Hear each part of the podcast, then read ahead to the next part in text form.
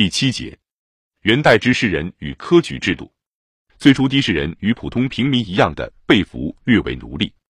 黑达士略王金之大夫混于杂役，堕于屠沽，去为皇冠者，皆上称旧官。王宣府家有推车数人，忽运使、忽侍郎。长春宫今北平之白云观，多有王金朝士，既免拔交剃发，免赋役，又得衣食，最令人惨伤也。盖蒙古出入中国，其野蛮最甚。长春真人鸠处基以宗教德成吉思汗之信仰。其徒得免赋役，全真教虽大行，文人不能自存活者多归之。经有懂得汉化者之劝告，而稍得解放。太宗时免儒士之服为奴者，立孝事如臣法。德怀蜀士遭伏没为奴者，凡四千三十人，免为奴者四之一。建业律楚才传。右宪宗四年，至为士者无力奴籍，士卒取鄂州，俘获士人赎还者五百余人。中统二年，赵军中所服儒士，听赎为民。至元十年，赤南如为人掠卖者，官赎为民。又连西县传，士卒以连为京兆宣抚使，国治为士者无力奴籍，京兆多豪强，废令不行。西县制，西令驻籍为儒。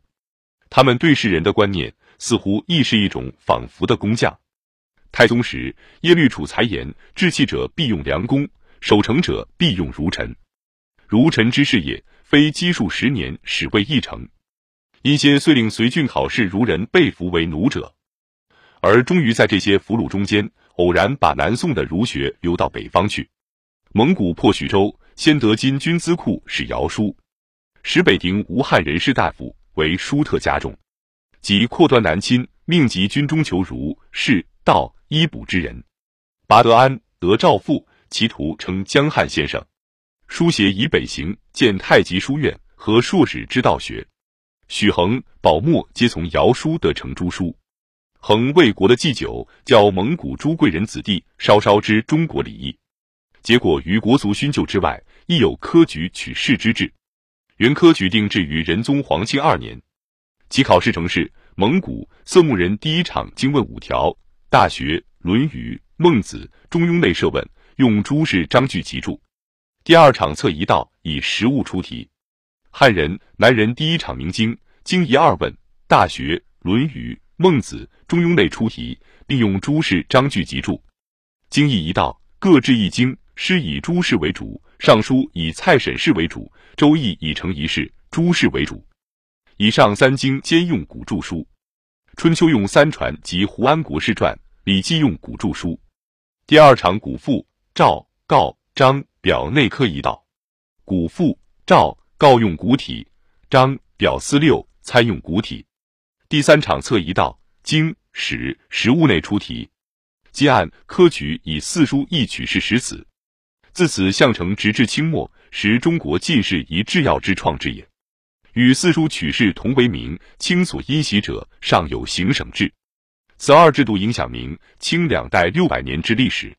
然此仅有名无实，在实际政治上极少影响。一举行时间不久，次数甚少。开科取士定制在仁宗皇庆二年，始开科在延佑二年，已在宋王后近四十年。科场三岁一开，至顺帝至元元年科举即罢，前后共二十年。赐于至元五年选举至位六年诏复科举，复有科举，共不过二十次。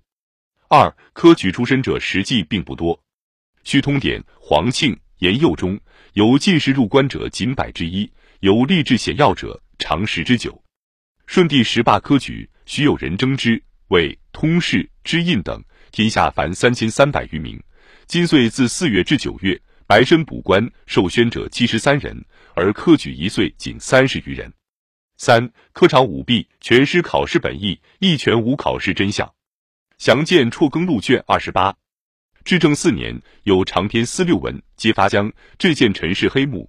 又至正二十二年，复有作淡文者，举此可立其余。第四，蒙古色目人与汉人、南人分榜考试，右榜为蒙古色目人，恐多属句文；左榜为汉人、南人，其真才实学多，不屑应举。陶氏辍耕录卷二位，今蒙古色目人为官者，多不能执笔。花压力以象牙或木刻而印之。宰府及进士官制一品者，得纸则用玉图书压字，非特赐不敢用。陶氏生当元明之际，其书刊于明代，则所谓今者，指元之晚纪。其实蒙古色目人在官者尚多不能执笔，则科举取士之为效可想。于却曰：至元以下尽用力，中州之士借用者尽寡，南方有寡。其久则南北之士亦自其挺相资，故夫南方之士危矣。言右中出设科目，亦有所不屑而甘自没匿于山林之间者，不可胜道也。为元代政治，虽学术的气味极薄，而社会上则书院便利，学术风气仍能继续南宋以来，不至中辍。明祖崛起，草野寄学之士乃闻风而兴，拔毛会争，群集新潮，各展所运，已开有明一代之规模。如刘基、宋濂、张毅、陶安、钱用仁、詹同、崔亮、刘三五等彬彬文雅。欲乎其盛，一时和尚数十百人，皆元代之所宜也。